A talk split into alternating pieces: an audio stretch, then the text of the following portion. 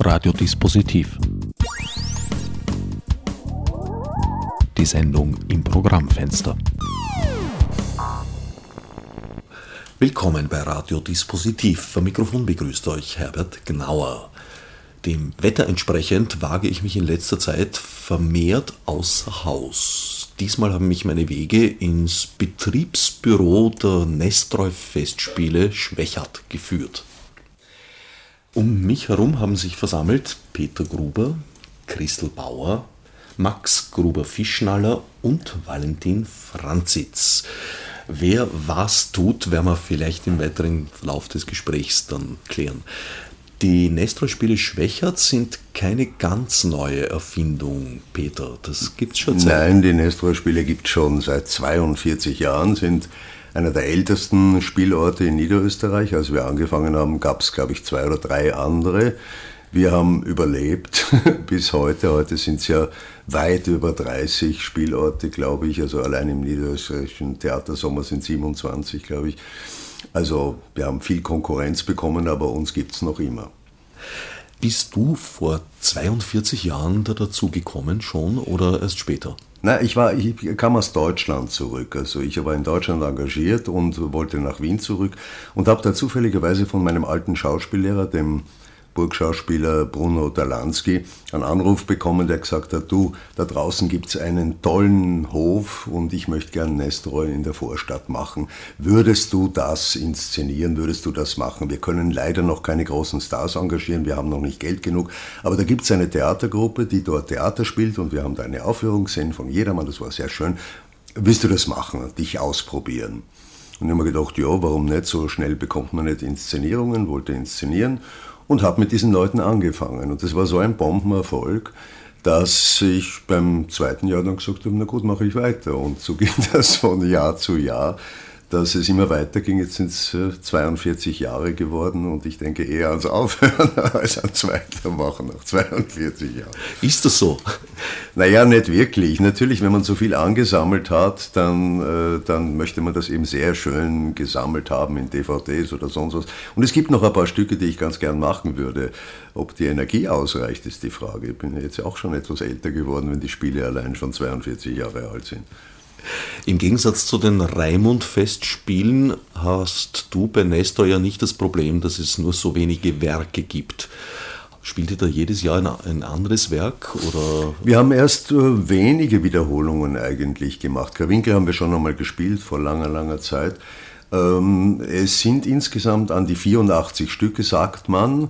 Davon sind vielleicht 15, ähm, 16 nur so kleine Einakter oder, oder nicht nennenswerte Pjäsen, wie man sagen könnte. Aber man könnte, glaube ich, äh, die Hälfte dieser Stücke wirklich, sind wirklich sehr gute Stücke, die man spielen kann. Und es ist schon das Verdienst der Nestor-Spiele, dass sie Stücke äh, auf die Bühne gebracht haben, die man sonst überhaupt nicht mehr sieht. Und es war sehr oft so, wenn wir so ein Stück auf die Bühne gebracht haben, dass sich dann doch andere Bühnen auch entschlossen haben, sich damit auseinanderzusetzen. Wie war das bei Nestor generell? Ich weiß, dass einige Stücke zumindest keine Kontinuität hatten seit seinen eigenen Tagen bis in unsere. Höllenangst zum Beispiel war, glaube ich, die Inszenierung, die legendäre mit dem Hans Moser und dem Hans Putz, die erste seit Nestroy. Das kann sein, das weiß ich jetzt nicht auswendig. Es gab Stücke, die ja überhaupt äh, zu seinen Lebzeiten nicht aufgeführt worden sind. Gab es auch oder gibt es auch. Ähm, ja, manche Stücke sind lange nicht aufgetaucht, manche haben wir wirklich wieder uraufgeführt. Äh, Zauberer Sulfur zum Beispiel, so, so, ein, so, ein, so, ein, Stück, das kein Mensch aufführt, haben wir aufgeführt, weil weil wir gefunden haben, und das ist die Leitlinie unserer Spiele, dass sich dieses Stück eignet, um auf gesellschaftliche Strömungen, gesellschaftliche Befindlichkeiten der Gegenwart zu reagieren. Also in diesem Stück zum Beispiel, von dem ich gerade gesprochen habe, da werden zwei schlimme Buben sozusagen, zwei, äh, zwei Verlotten, äh, strafweise von einer Fee in die Türkei geschickt, um dort als Gastarbeiter tätig zu sein, also als Sklaven. Und es gibt natürlich äh, für die aktuelle Situation, das ja einmal umgedreht erleben, wie das Feeling ist für einen Gastarbeiter in Österreich, jetzt wie ist das Feeling, wenn ich als Gastarbeiter in einem anderen Land bin, sehr viel her. Deswegen haben wir das Stück zum Beispiel damals gemacht. Und es war sehr reizvoll und sehr schön. Türkei ist im Original bei Nestroy schon so. Ja, also bei ihm sind es ja oft diese fremden Länder, Also wenn man, wenn man Amerika ist, dann mit Australien. Also es ist Ausland sozusagen. In dem Fall waren es aber wirklich die Türken, also das Osmanische Reich. Ja. Naja, im Gegensatz zu dem, was uns HC Strache öfter mal einreden möchte, hat ja so diese Furcht vor der Türkei auch keine Kontinuität gehabt. Zu Mozarts Zeiten, also vor Nestor noch zum Beispiel, was durchaus hoch in Mode. Aller Turka Märsche erinnern daran und die ganze Oper Entführung aus dem Serail. Ja, ja, kommt immer wieder vor, aber auch als böser Mann kommt es immer wieder vor, als, als Vielweiberer und so weiter. Wien und Asien ist wie eine Faust auf ein Auge, glaube ich, heißt dieses eine Couplet aus dem Stück. Und dann sieht man in dem Vergleich, in diesem Duett, ein Duett ist es eigentlich, sieht man, dass zwischen Wien und Asien nur scheinbar Unterschiede bestehen, also dass man da durchaus was vergleichen kann. Das war ein Höhepunkt damals in dem Stück, ja. Aber wir spielen ja jetzt Grewinkel, wir sollten jetzt über Grewinkel reden und nicht über, über vergangene Stücke, weil da könnte ich stundenlang erzählen über die 42 Jahre, was da für Wiederentdeckungen waren. In dem Fall war es so, dass wir, ähm, der Satz ist zufällig gefallen, wie ich mit der Christel gesprochen habe, ähm, anhand dieser Ukraine-Krise. Ja? Also, dass da plötzlich in Europa äh, ein Krieg beginnt, äh, hat uns ziemlich geschockt und erschreckt. Nicht? Dass, dass, dass das Eis des sozialen Friedens in Europa, des politischen Friedens so dünn ist. Das hätten wir nicht gedacht. Und da ist uns der Satz eingefallen aus dem Stück, es ist die Gärung zu groß, es geht überall los. Und es ist ja tatsächlich so, wenn ich in die Zeitung schaue, ich sehe immer Barrikaden, ich sehe immer, ich sehe immer Leute aufbegehren aufgrund der großen Gegensätze zwischen, zwischen Reich und Arm hauptsächlich, aber auch nationale Konflikte kommen wieder raus. Jeder möchte separatistisch irgendwo einen eigenen Staat bilden. Und das ist schon die Grundlage auch dieses Stücks Krewinkel. Das spielt auch da eine große Rolle. Und da haben wir uns gedacht, wir machen heuer ein Stück, mit dem wir zu heutigen Gegebenheiten, zu heutigen Entwicklungen auch Stellung beziehen können. Denn wir wollen, wir verstehen uns durchaus als politisches, gesellschaftspolitisches, gesellschaftskritisches Theater und nicht als reines Unterhaltungstheater. Valentin, du spielst in diesem Stück die Hauptrolle, den Redakteur Ultra. Bist du dir deiner politischen Mission bewusst? Ich habe schon eine gewisse Verantwortung, einen, einen gewissen Gedanken weiterzutragen und die Leute auch daran zu erinnern, dass man sich auch Gedanken machen sollte über die Weltsituation und nicht blind irgendwelchen Dingen zu vertrauen, die man irgendwo liest, sondern auch hinterfragen sollte. Und ja, bin mir schon bewusst, was ich da lostreten könnte damit. Möchtest du was lostreten damit? Ich möchte zumindest, dass die Leute jetzt nicht nur sagen, ja, war schön, dass ich da war, war ein schöner Abend, ein paar Gelsen haben mich gestochen und gute Musik und schöne Bilder. Also ich möchte auch, dass sie sich Gedanken machen über das Weltgeschehen, ja. Gute Musik ist ein schönes Stichwort, um den nächsten Gast ein bisschen näher vorzustellen. Max Gruber Fischnaller.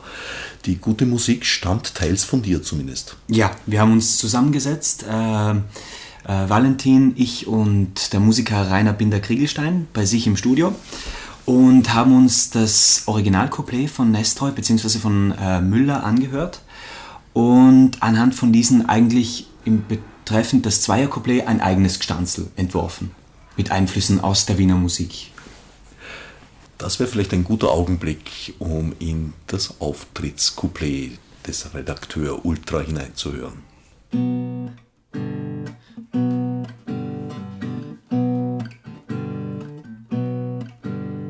Unumschränkt haben's regiert, kein Mensch hat sich geriert. Den hätt's einer gewagt und ein freies Wort gesagt, den hätt's Gefängnis belohnt. Das waren wir schon gewohnt. Ausspioniert haben's alles gleich. Für das Wort Polizei. Der Gescheide ist verstummt, kurz, es war alles verdummt. Das war bequem für das Zopfensystem. Da fingt's Decken an, der gedrückte Untertan. Zum Deichsel hinein muss ich denn ein Sklav sein. Der Herrscher ist zwar Herr, aber ich bin Mensch wie er und kostet den Hals. Rechenschaft soll für alles gefordert jetzt werden von die großmächtigen Herren. Da waren sehr in der Klemm mit ihrem Zupfensystem. 1848 war's, gegen Mitte des Jahres. Da war's dann soweit, es haben genug gehabt die Leute. Auf ein Ding wie von oben hat sich Österreich erhoben und dieser merkwürdige Schlag hat gefegt im Antag die Tyrannen vom Thron und sie sind auf und davon. Jetzt waren's gänzlich groß schlimm mit ihrem Zopfensystem. Doch schon bald war's vorbei mit der Aufmüpferei. Die Proletarier kriegen Streit mit die feineren Leid. Ja, es sind halt Hiniden, die Interessen verschieden und brutal Stück für Stück schlagt die Reaktion zurück. Und so kommt über Nacht der Franz Josef an Macht, tut es wiederbeleben, das alte Zopfensystem. 70 Jahre gehen ins Land, dann bricht's auseinander. Es nimmt der Vielvölkerstaat im Ersten Weltkrieg ein Bad und kehrt daraus zurück als Zwergrepublik. Doch da geht's ziemlich schlecht, sie findet sie nicht zurecht. Sie ist hilflos und wird vom Faschismus faschiert und marschiert und marschiert und marschiert und marschiert und marschiert. Na, das war erst extrem, das Herrenmenschensystem.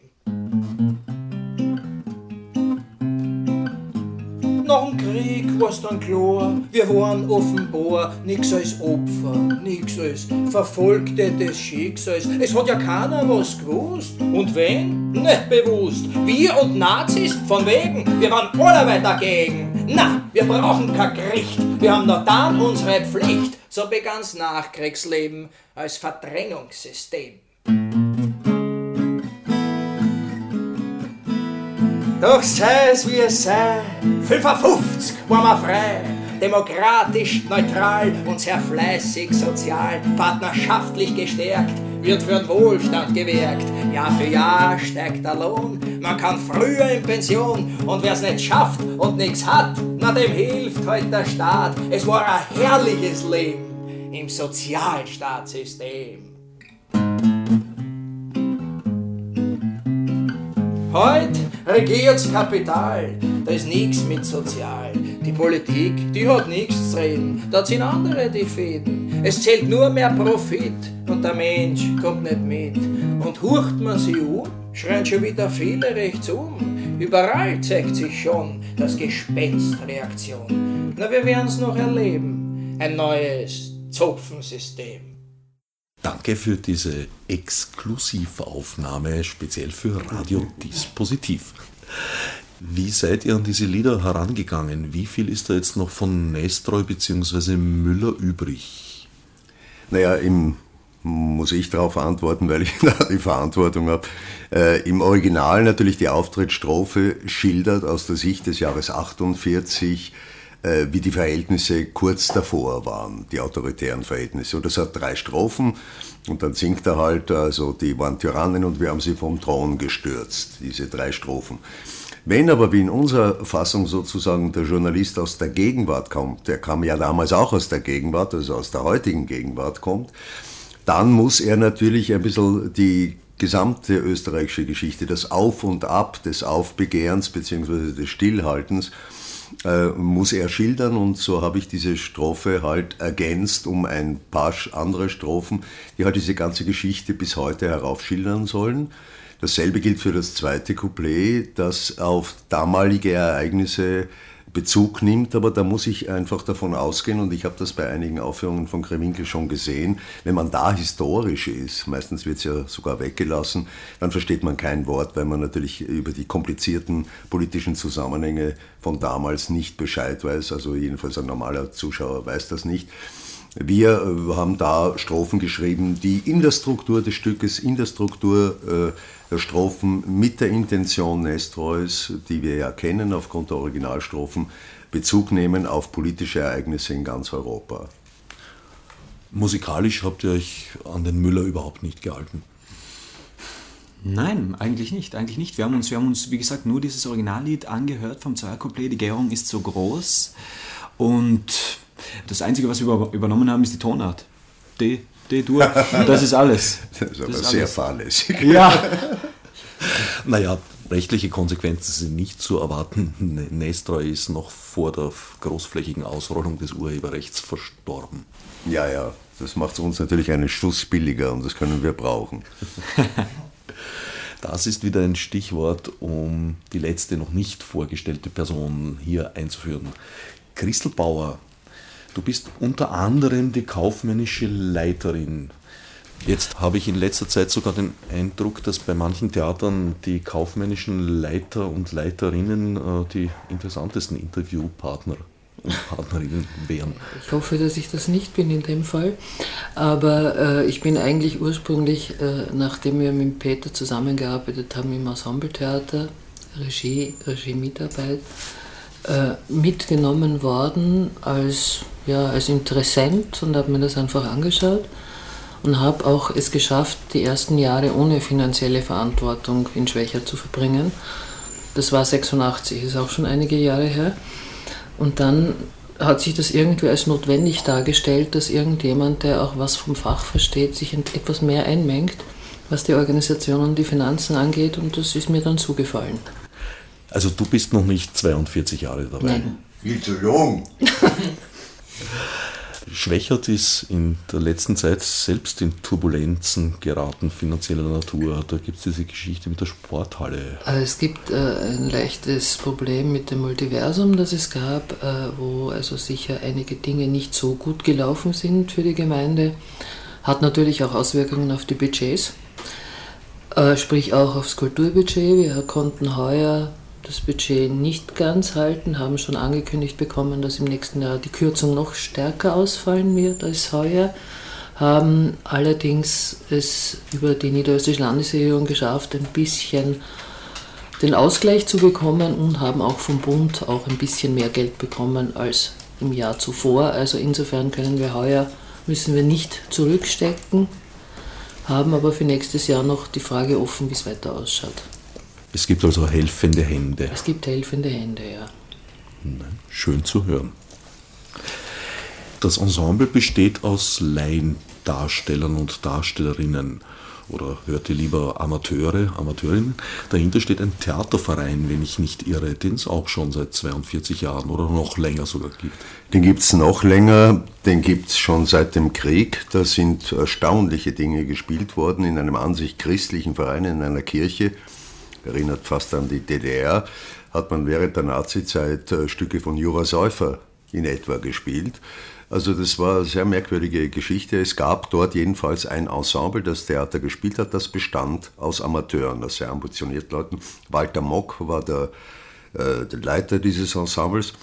Und äh, die wollten dann sehr gerne eben mit einem Profiregisseur zusammenarbeiten und das war die Basis für die Nestor-Spiele, dieses Ensemble. Das ist natürlich im Laufe der Jahre sind die Leute älter geworden, es ist auseinandergefallen, es ist eine neue Generation rangekommen, dann noch einmal eine neue Generation. Und dann haben wir äh, auch Zuzug gehabt äh, von der professionellen Seite. Es sind nicht nur einige Schauspieler, die bei uns im Ensemble waren, dann an Schauspielschulen gegangen und Schauspieler geworden, sondern es sind auch Schauspieler, die schon welche waren, zu uns dazugestoßen. Wir haben zum Beispiel ein Gastspiel gehabt, wo Kurt Sobotka bei uns gastiert hat, als Gast sozusagen mit diesem Ensemble gespielt hat, in Unverhofft. Und wir haben jetzt auch eine Reihe von Schauspielschülern dabei.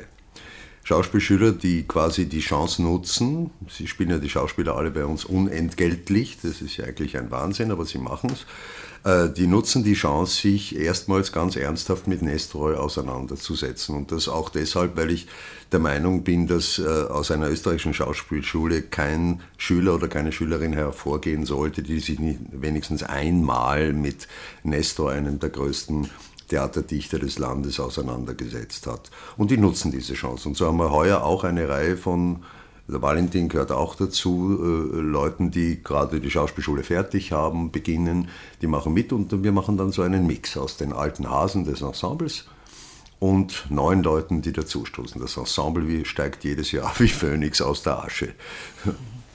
Bei Jura Säufer muss ich jetzt trotzdem kurz nachfragen, auch wenn das vielleicht ein bisschen schon vom Thema wegführt. Jura Säufer war ein kommunistischer Autor, der, ich glaube nicht im KZ selber, aber an den Folgen seiner Haft noch ja, ist dort, ja. ja doch, im Buchenwald verstorben noch. Ja. Wie war das möglich, dass der in Schwächert gespielt wurde? Das weiß ich nicht. Also da, da habe ich nie nachgefragt. Ich, ich weiß auch nicht, wie politisch bewusst das gemacht wurde. Sie haben Vineta gespielt damals. Das weiß ich nicht, das kann ich nicht beurteilen, da habe ich nicht nachgefragt, aber es, ist, es gibt sehr viele erstaunliche Geschichten, wenn man in diese Zeit hineinschaut. Also das ist, ist eine davon, ja. Ein traditionsreicher Verein und mal eine Tradition, auf die man durchaus stolz sein kann. Du bist Mitglied in dem Verein? Ich bin ja dazugestoßen letztes Jahr. Ja. Weil wir sind da nicht so streng, es ist, ist, ja kein Verein. Man ist nicht eingetragen. Wir sind ein Verein, aber im Grunde. Wir sind eine Familie. Wir sind eine Familie, ja. Wir sind irgendwie äh, eine unserer Hauptakteurinnen, die Bella, sagt immer, das ist immer das Wunder von Schwäche, dass Menschen, die aus so verschiedenen Gegenden, aus so verschiedenen sozialen Schichten kommen, jung, alt, äh, dass die alle dann doch anhand dieser Texte von Nestroy zusammenwachsen zu einem Ensemble. Und das finde ich auch das Wunder in Schwäche, das ist auch ein Grund, warum ich noch draußen bin.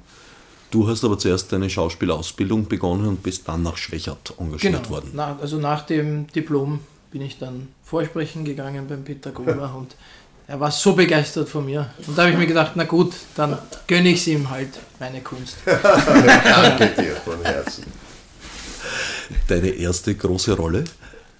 Ja, letztes Jahr durfte ich schon eine sehr große Rolle spielen in einem nicht so oft aufgeführten Stück von Nestor. Die beiden Herren Söhne war das letztes Jahr.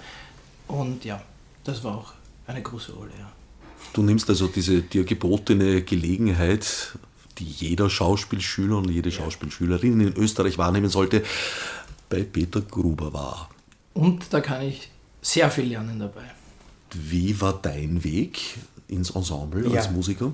Äh, ich bin vor einem Jahr, ähm, letztes Jahr im Mai, glücklicherweise von einem Freund, der schon Teil des Ensembles war für die Produktion letztes Jahr, äh, gefragt worden, ob ich denn mitmachen möchte. Eine kleine, kleine Rolle mit fünf Sätzen äh, circa, ähm, ob ich die übernehmen möchte.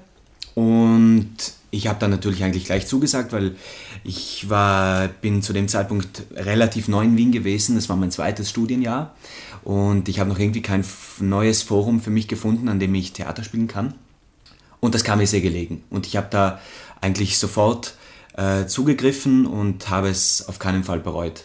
Egal wie klein die Rolle war weil ich habe dann hinter der Bühne durfte viele Aufgaben übernehmen, Pyrotechnik und diverse andere Sachen und habe die alle mit großer Freude eigentlich genommen. Ja. Pyrotechnik, ja, ja, das hätte ich auch gern mal gemacht, durfte ich leider nie.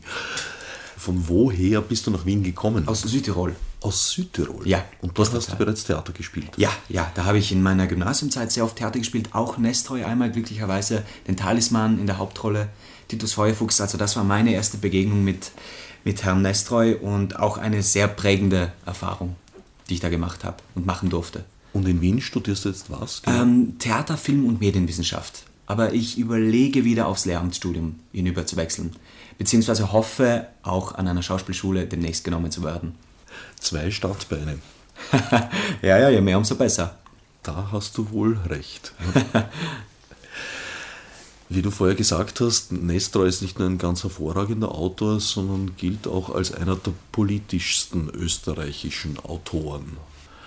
Das Stück Freiheit in Krewinkel ist ja meines Wissens in dieser kurzen Zeit 1848 entstanden, als die Zensur aufgehoben, aufgehoben war. Ja, ja, so, ähm, ja. Es ist das einzige Stück, das ohne Zensur geschrieben wurde. Und zwar, äh, also mitten in diesen Tagen, am 13. März 1948 war diese erste Erhebung in ganz Wien, die die Regierung völlig überrascht hat, auch das Militär und die Polizei, die haben sich zurückgezogen. Und dann war äh, wochenlang, monatelang war eigentlich ein Interregnum. Es, waren, es sind 227 Zeitungen erschienen plötzlich, die Vorher gab es ja nur die staatlichen Zeitungen. Also da ging es richtig los, ehe, ehe dann äh, eine Reaktion angedroht wurde. Dann wurden die Barrikaden noch höher und im Oktober ist es dann zu den schweren Kämpfen gekommen. Und in diesem Zeitraum dazwischen hat Nestor dieses Stück geschrieben.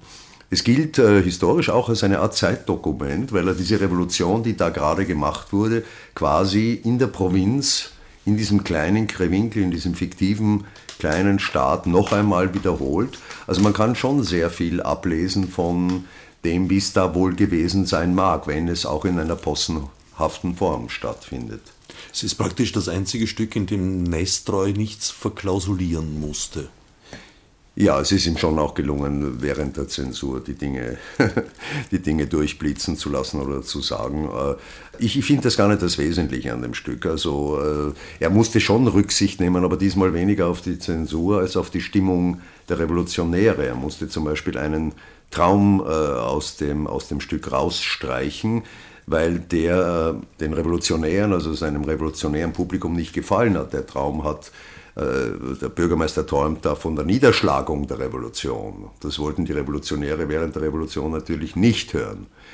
Die kleinen Kritiken haben sie geflissentlich überhört und gejubelt, wenn sie das Stück, wenn sie auf, auf dem Theater sozusagen die Wiederholung ihrer Revolution gesehen haben. Also sie haben da ein bisschen unscharf offenbar zugehört, denn es ist ja nicht nur eindeutig ein Stück für die Revolution, sondern es zeigt natürlich auch die Ambivalenz, die, die Zwiespältigkeit revolutionären Geschehens. Nicht? Obwohl es natürlich grundsätzlich großes Verständnis dafür zeigt, dass die Leute auf die Straße gegangen sind bei diesen so unerträglichen Verhältnissen. Ich muss gestehen, mich mit dem Text schon sehr lange nicht mehr auseinandergesetzt zu haben, aber wenn ich mich recht erinnere, ein richtiges Happy End hat es bei Nestroy nicht. Naja, es hat ein, ein Happy End, das man durchaus so deuten könnte und das auch der, dem historischen Zeitpunkt der Premiere entspricht. Das sagt, sich nicht fürchten davor, vor der Reaktion, dann kommt sie auch nicht. Das ist etwa der Schluss des Stückes, ein scheinbar positives Ende. Äh, allerdings erlebt man im Stück auch äh, schon äh, die ersten Anzeichen dessen, dass es doch auch schief gehen könnte, die ganze Geschichte. Es bleibt offen, es musste zum damaligen Zeitpunkt natürlich offen bleiben. Aber die Revolution wird ja in den folgenden Stücken Nestroys dann noch in, in, vier oder fünf Stücken noch ziemlich aufgearbeitet. Höllenangst zum Beispiel, Judith und Holofernes zum Beispiel, der alte Mann mit der jungen Frau, da wird die Revolution noch heftigst abgearbeitet. Der Mann an der Spitze, ein Stück, das wir vor ein paar Jahren gespielt haben, da, da wird äh, nochmal nachgearbeitet sozusagen, was ist Revolution, warum ist Revolution und was ist die Reaktion. Also das wird analysiert von Nestroy, sehr, sehr gut. Wie hat Nestroy das Scheitern letztendlich verarbeitet, wahrgenommen? Ja, in diesen Folgestücken wird, äh, wird, äh, also das nächste Stück ist eben Lady und Schneider, wo er zeigt äh, einen so demagogischen Revolutionär. Das mochten die Wiener auch nicht, weil sie einfach der Meinung waren, sie sind zu Recht auf die Straße gegangen. Und er zeigt da so einen demagogischen Revolutionär auf der Bühne, den Typus eines, eines, eines späteren demokratischen Politikers, der die Leute manipuliert. Das äh, haben die Wiener nicht so gern gesehen. In Höllenangst zum Beispiel schildert er ganz klar die, ähm, die äh, Situation in den Jahren 49, 50, 51, wo in Wien ja zwar Franz Josef formal als 18-Jähriger, 19-Jähriger an der Macht war, aber die wahre Macht bei den Militärs lag. Und das war eine unerträgliche Situation, die sich in Höllenangst zum Beispiel widerspiegelt. Aber am Ende von Höllenangst steht dann doch wieder so ein der glimmende Lichter der Stadt auf und da ist diese Hoffnung auf Freiheit doch auch wieder da. Es sind diese Stücke nach der Revolution geschrieben, diese vier oder fünf, wo noch einmal, wo er sich noch einmal im Nachhinein mit, mit diesen Geschehnissen beschäftigt, ehe er es aufgibt und dann hauptsächlich nur mehr, das nennt man dann das Alterswerk, also sehr, sehr gute, aber doch Stücke schreibt, die sich weniger mit politischen Fragen auseinandersetzen. Und das entspricht auch dem gesellschaftlichen Bewusstsein dieser Jahre dann. Es gab da diese grausliche Geschichte der Revolutionäre, die nach dem Sieg der Reaktion verurteilt wurden. Hebenstreit ist so ein Name die vor ihrer Hinrichtung noch öffentlich am Pranger gestanden sind und denen das Volk alles andere als dankbar war für diesen Versuch, sie von der ja, man kann sagen, Knute des Metternich-Staates zu befreien. Es ist eine sehr, sehr und noch gar nicht genügend durchleuchtete Geschichte, sehr komplizierte Geschichte des 48er Jahres, wer da welche Stellung bezogen, wer da welche Rolle gespielt hat. Äh, man weiß, dass Nestroy selber natürlich, dass da Überlegungen gab, auch Nestroy wegen dieses Stückes Freiheit in Grewinkel eventuell auch zu verhaften oder zu erschießen oder zumindest gefangen zu setzen. Das hat man sich aber nicht getraut. Der war zu beliebt. Man hat, glaube ich, vom Militär aus exemplarisch an die 200 Leute erschossen. Darunter natürlich Messenhauser als Bürgermeister, eine durchaus tragische Figur wirklich, und äh, Dichter, ein Musiker, ein Arzt. Ein, also man hat aus jedem Berufsstand quasi einen erschossen, um ein Zeichen zu setzen. Während der Kämpfe sind natürlich auch Menschen gefallen, aber das hat dann genügt als Zeichen und dann war eine Ruhe und Ausgangsverbot drei Jahre lang. Diese Bespuckung, die da äh, stattgefunden hat, ich glaube am äh, Hohen Markt, wenn ich mich nicht Ja, da wurde Latour erhängt, der, der Kriegsminister wurde aufgehängt. weil er eben angedroht hat, dieses befreite Wien äh, überfallen zu lassen mit Truppen, die von Jelacic bzw. Windischkretz von Prag aus das war in dieser, das war äh, nach, nach, äh, nach, der Krawinkel, ähm, nach dem Krawinkelstück, war schon die Rede davon, die Reaktion kommt, im Minischritz und so. Und Latour war der, der es veranlasst hat und der wurde auf dem Hohen Markt aufgehängt, ja. Und dann wurde es natürlich noch wilder. Dann wurden die Barrikaden noch höher und man hat gehofft, dass auch revolutionäre Truppen aus Ungarn kommen und helfen.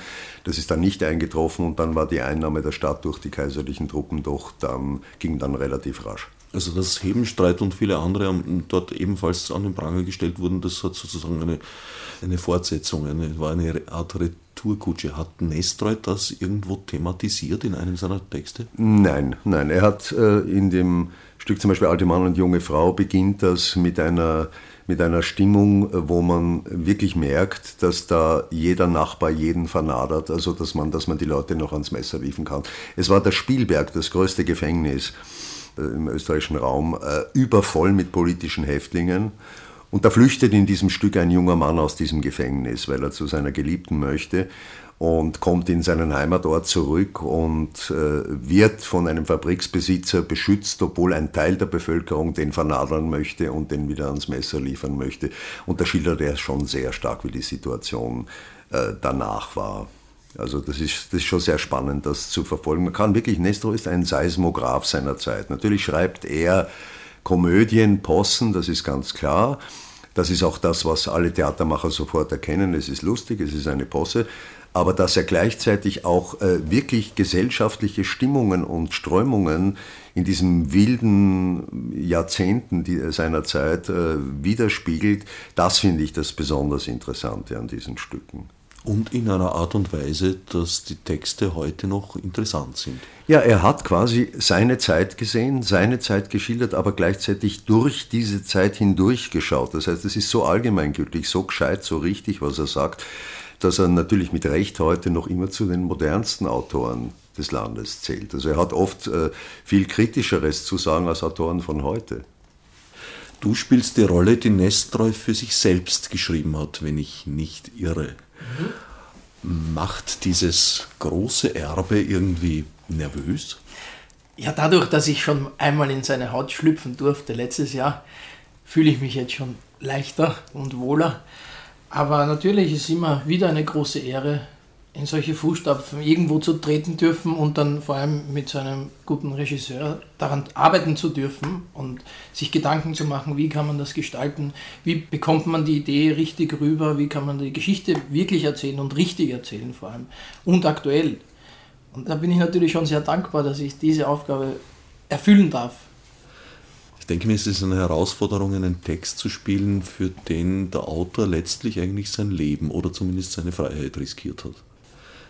Der Spielort ist seit 42 Jahren unverändert, die Mühle, oder gab es da auch andere Spielorte? Na, es war immer die Rotmühle. Die wurde im Jahr 72 ist die renoviert worden. Das erste Mal die Gemeinde hat sie übernommen. Die war ja im Besitz privater Leute und durch russische Besatzung völlig heruntergewirtschaftet und das wurde renoviert.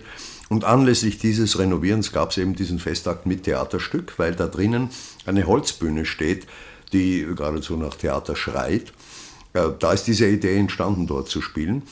Und jetzt ist es vor einigen Jahren äh, zum zweiten Mal renoviert worden, steht unter Denkmalschutz, ist auch ein sehr schönes äh, Gelände. Wir versuchen halt in dieses allzu schöne Gelände ein bisschen momentan die Stimmung eines Staates hineinzubringen, der wirtschaftlich am Ende ist und politisch mit autoritären Mitteln regiert. Das ist gar nicht so einfach. Ich nehme an, ihr dürft die Bausubstanz nicht beschädigen zu diesem Behufe. Ja, ja, da dürfen wir gar nichts machen. Das gehört auch zu den Schwierigkeiten, die wir immer haben, dass wir ja quasi die gesamte Theaterstruktur jedes Jahr neu aufbauen müssen. Und heuer spielen wir im ganzen Hof, weil das ganze Gelände ja Krewinkel ist. Und da musste man die Struktur quasi neu erfinden. Das ist sehr, sehr viel Arbeit für die wenigen Menschen, die wir haben, die das bewerkstelligen müssen. Du hast jetzt das Couplet begleitet auf der Akustikgitarre. Wie wird das im Hof der Roten Mühle sein? Im Hof der Roten Mühle wird es eigentlich nicht anders sein, bis auf die Tatsache, dass ich halt nicht völlig akustisch spiele, sondern äh, über Funk übertragen werde. einfach auf eine Box leicht eine Verstärkung kriege, damit es für alle Leute im Hof, weil die Akustik sehr schwierig natürlich zu beschallen ist, damit es für alle Leute gut verständlich ist. Das heißt, du bist die Band, Binder Kriegelstein sitzt unten und hört sich's an. Genau, sozusagen. Na, Binder Kriegelstein hat, ähm, hat die Oberhand da und gab mir manchmal ein paar Inputs, wie ich manche Sachen besser machen kann, manche Stimmungen besser äh, kreieren kann. Und genau, und ist sozusagen der Mann hinter dem Mischpult, der die nötigen Frequenzen da noch einstellt. Also die Tontechnik übernimmt Binder Kriegelstein himself? Nein, da haben wir den Tommy Nichtenberger, der das dann macht. Der, das, ist, das ist nur der Supervisor, der das, das macht. Nein, wir wollten, was die Musik betrifft, äh, es ist ja so, da gibt es ja auch so ein Klischee, so ein Nestor-Klischee, nicht? Da fangen der, fängt das Orchester biedermeierlich zu Geigen an und dann ist das sofort im Lustspiel drin. Und wir haben gefunden, dass bei diesem Stück und auch bei, für andere Stücke gilt, dass das, das, eigentlich gar nicht passend ist. Wir wollten da in diesem Stück äh, Musik machen, demokratische Musik machen sozusagen. Das heißt, die Bevölkerung fängt dann, wenn sie Revolution macht, selber zu musizieren und selber Musik zu machen und singt ihre Lieder selber.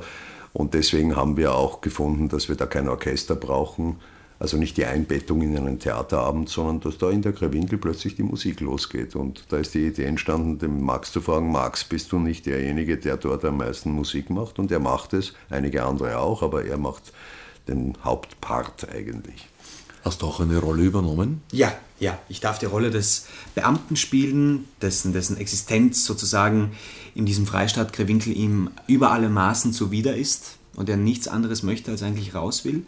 Und da kommt dieser freiheitsstrahlende, latent vielleicht freiheitsstrahlende, ähm, aber doch ihm Hoffnung gebende Eberhard Ultra daher spaziert und an den krallt er sich dann ran und genau, die beiden treiben es dann sozusagen kunterbunt.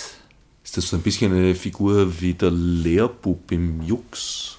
Ja, könnte man fast so sagen, sagen, ja. Mhm. Es, es ist vielleicht etwa, also beim Juk sind natürlich die beiden Hauptfiguren eng äh, beieinander durch den Arbeitsplatz, nicht? Äh, also diese Verbindung gibt es hier nicht zwischen Ultra und, und dem Willibald, der dort als Beamter arbeitet. Aber da er raus möchte aus Krawinkel, ist natürlich dieser Radikalinski in den Augen des Bürgermeisters ist natürlich seine einzige Hoffnung, dass in diesem Staat wirklich einmal Veränderungen stattfinden könnten. Ich glaube, jetzt haben wir den Spannungsbogen weit genug aufgebaut, um bekannt geben zu können, wo man sich über die Spieltermine etc. informieren kann. Auf unserer Website www.nestroy.at, die wir uns rechtzeitig gesichert haben mit diesem wunderbaren Namen, kann man auf jeden Fall Karten bestellen, natürlich auch äh, direkt in der Rotmühle unter 707 82 72 kann man Karten bestellen und wir freuen uns über jeden Besucher, der kommt. Denn wir sind ein kleiner Spielort, der Großes vorhat immer und müssen daher sehr knapp kalkulieren. Und wir sind froh, wenn wir alle Vorstellungen spielen können. Wir spielen ja im Freien. Es gibt kein Ausweichquartier bei Schlechtwetter. Nein, wir, ich, ich, lehne das ab, ganz einfach, weil ich denke, dass die Zuschauer kommen, um dieses Erlebnis des Ambientes zu haben und nicht äh, dann eine Vorstellung sehen wollen in irgendeinem Turnsaal einer Mittelschule wir haben ja auch keine Promis. Wir haben, wir haben, die Leute schauen sich das Stück an und nicht die Promis, können nicht Promis schauen. Und mit einem Promi könnte man das machen, der wird auch in einem Turnsaal äh, gerne angeschaut, aber ich glaube, wir würden einen Teil unseres Festspielcharakters verlieren. Die künftigen Promis. Die künftigen sind es, ja. Wir haben schon etliche aufgebaut. Die Premiere wird zum Zeitpunkt der Ausstrahlung dieser Sendung wann gewesen sein? Am 21. Juni 2014. Aber die Dernier, die letzte, steht noch bevor. Am 26. Juli, um es, um es deutlich zu sagen, Juli 2014 wird die Dernier sein. 20 Vorstellungen gibt es. Darf ich aus diesem professionellen Einspringen schließen, dass du auch die Soufflöse des Abends bist? Soufflöse des Abends nicht, aber während der Proben war ich diejenige, die soufflieren durfte und da das teilweise relativ intensive Monologe sind, war ich schon ein bisschen im Einsatz. Du sprichst in der Vergangenheitsform, das heißt, es können. Während der Vorstellungen gibt es keinen Soufflöse. Aber jetzt können schon alle ihren Text. Jetzt können alle ihren Text, ja. Also ich meine, es ist zu hoffen, dass das auch so bleibt. wenn Sie eine politische Meinung haben, müssen Sie einen Text können, nicht? Also ich hoffe, dass Sie eine politische Meinung haben. Wir werden das gleich überprüfen und uns noch das Couplet aus dem dritten Akt zu Gemüte führen. Ich verabschiede mich bereits vorher. Meine Gäste waren Peter Gruber, Christel Bauer, Max Gruber-Fischnaller und Valentin Franzitz. Die URL der Nestor Spiele Schwächert sind selbstverständlich auf dem Website bei der Sendereihe verlinkt. Fürs Zuhören dankt wie immer an dieser Stelle Herbert Gnauer. Ja, für die Italiener können's Leben sein kaum schöner. Herumspazieren immer in einem herrlichen Klima. Im Mittelmeer planschen, nix als fressen Pomeranschen. Singen Lieder der Minne zur Mandeloline. Dem vesuvischen Brande ruhig zuschauen vom Strande. So jetzt Leben in Italien kommt ein friedliches Gesicht. Aber die Weltgeschichte sagt, justament nicht. Auf dem Meer schwimmen Tote von die umkippten Boote und auf Lampedusa träumen zigtausend Loser von einem kleinen Stückerl Glück. Doch man schickt's wieder zurück. Ja, was sollen's tun, die Italiener? Die meisten Frauen und auch Männer haben oft selber kein Hocken. Sie müssen's abblocken. Das ist kurios, das gibt noch einen Stoß. Die Gärung ist's groß, es geht überall los. Ein Eldorado der Sinne könnte sein die Ukraine, geht man nur nach den Damen, die von dort zu uns kamen. Es ist eine Region, die hat eine Brückenfunktion zwischen Ost und auch West, wenn sie's wollt, wenn man's lässt. Jetzt leben in der Ukraine, gehabt ein friedliches Gesicht, aber die Weltgeschichte sagt, justament nicht. Tschernobyl geschädigt, wirtschaftlich erledigt, ist heute die Ukraine nix als eine Ruine. Ein Land in der Mitten, zerrissen, zerstritten, wen auch immer sie wählen, er sie tut sie bestehlen, und so wird's Land ungeniert, Stück für Stück filetiert. Das ist kurios, das gibt noch einen Stoß, die Gärung ist's groß, es geht überall los. Wie die leben, die Hellenen, an das könnt man sich gewöhnen. Was geht, machen's später. Zuerst essen sie an Väter, ein bisschen Gyros, so flacki und dann ab Sofa Asiataki. Und wenn ihnen ans Haas ist, hupfen's kurz, weil das klass ist. Kopf über in die Gehs, weil die klein in der Nähe ist. So hätt's Leben bei den Griechen gehabt, ein friedliches Gesicht. Aber die Weltgeschichte sagt, justament nicht. Aus strategischen Gründen wollt man Griechen einbinden, also rein in die EU, auch ihr gehört dazu. Aber nicht einfach so leben, nach Profit müsst ihr streben. Und sparen, sagt die Merkel, und schon steht das Werkel, statt mit der Seele zu baumeln, uns am Abgrund jetzt taumeln. Das ist kurios, das gibt noch einen Stoß, die Kehrung ist's groß, es geht überall los. Bis nimmer so jung waren, sind meine Eltern nach Ungarn. Ich hab's gar nicht erkennt mit die Schenneichen Zent. In den Saunen und Thermen woren's zum Glieder aufwärmen. Ein paar Baratsk, ein Gulasch, ein Czardasch, mit Ballasch, ein Ritt auf dem Schimmel und Mama war im Himmel. So hätt's Leben in Ungarn gehabt, ein romantisches Gesicht. Aber die Weltgeschichte sagt, justament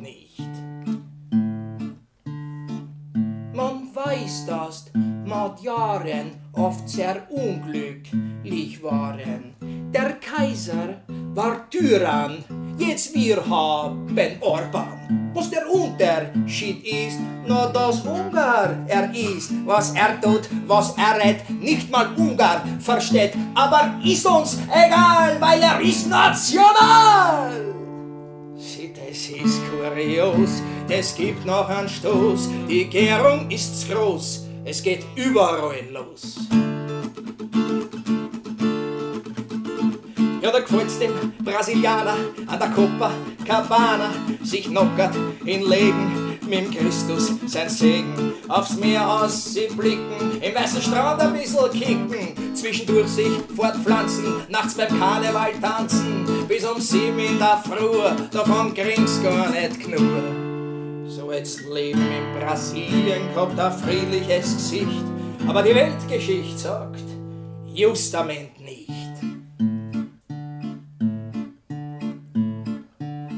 Täglich 20 Fußballfelder werden gerodet in Wälder, um Soja zu pflanzen mit dubiosen Substanzen. Mensch und Tier werden nicht gefragt, die werden einfach verjagt. Die armen Leute haben in Wahrheit keine Bildung, keine Arbeit und wohnen auf der Straßen. Nicht nur auf Tore wird geschossen, von einem Sieg bei der WM, davon können sie nicht leben. Sieh, das ist kurios, das gibt noch einen Stoß, die Gärung ist groß, es geht überall los.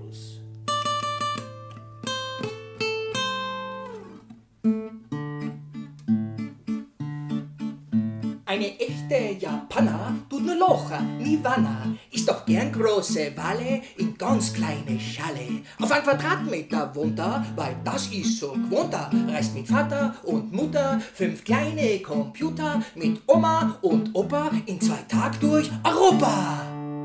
So jetzt Leben in Japan gehabt ein friedliches Gesicht, aber die Weltgeschichte sagt, justament nicht.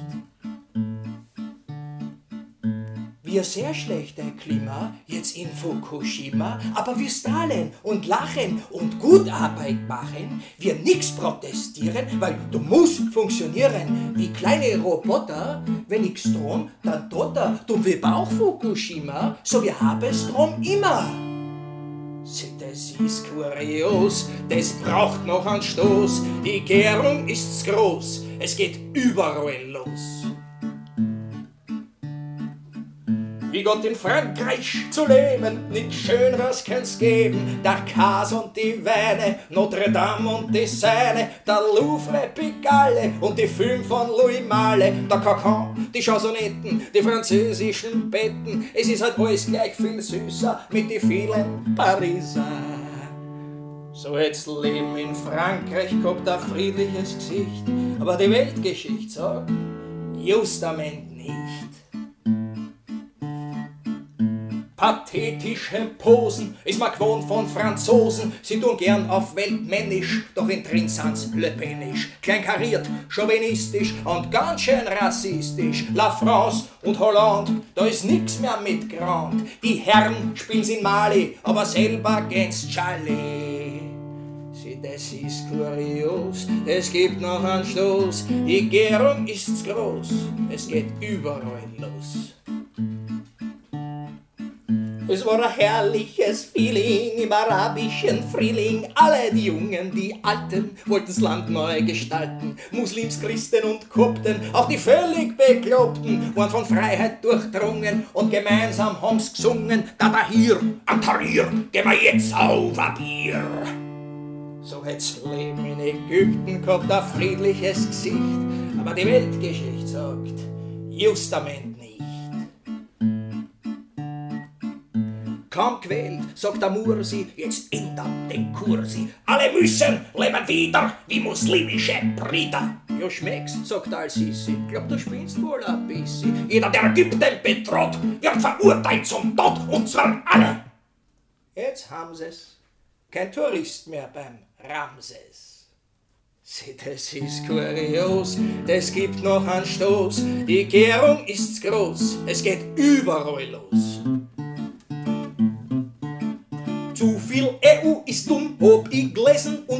Ist die gescheite Türkei bei der EU nicht dabei. Ja, Erdogan, der ist wiff, der hat alles im Griff, der er nimmt jetzt den Strache für sein Dienst an der Sache und wegen der geistigen Nähe zum Obermufti hat sie.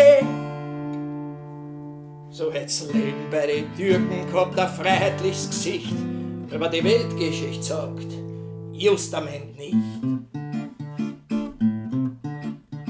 Turbokapitalistisch, aber streng islamistisch wird's Land heute gesteuert. Da wird alles verschleiert, nicht nur Weiber die Süßen, auch die Gelder die fließen. Wenn dem Erdogan seine Spezi etwas bauen wollen am Gezi, wird nicht postet, nicht twittert, gekuscht wird und zittert.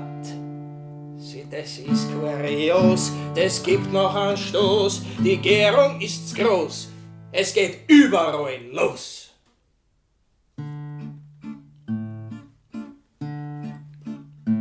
Jetzt werden sie nach Österreich fragen. Ja, was soll man da sagen? Wo doch eh jeder weiß, es ist bei uns alles ein Schatz. Gut, wir warten, hätterten, wir könnten ja täterten, müsserten, sollten, würden auch wollterten, wenn nicht die anderen die Depperten uns aber hindern dran täterten. Wenn's nach mir ging, hätt's Land schon ganz ein anderes Gesicht. Aber mit Feimann und Spindi? Just damit nicht. Na, bei uns ändert sich gar nichts. Also sag mal, es war nix. Wir sind zwar alle am Sand, aber ein herrliches Land. Wir sind galant und charmant, neutral, tolerant, relevant, interessant, penetrant. Küss die Hand, küss die Hand, gnä Frau. Schön, dass Sie da sind. Wunderschön, wie Sie wieder aussehen. Na, uns braucht keiner zu trösten. Wir sind in allem die Größten, sind beim Skifahren die Besten, gewinnen bei Song Contesten, zahlen Steuern die Höchsten. Was braucht man Bisa zu testen? Haben Gauner die Frechsten, die mit Millionen sich mästen, alle mit weißen Westen. Wir imponieren unseren Gästen aus Osten und Westen, diesen gestopften Gedressten mit verlogenen Gesten, bei Live- und Opernballfesten, in unseren K- und K-Resten und grün noch zwei bis drei Liter. Gott erhalte Conchita.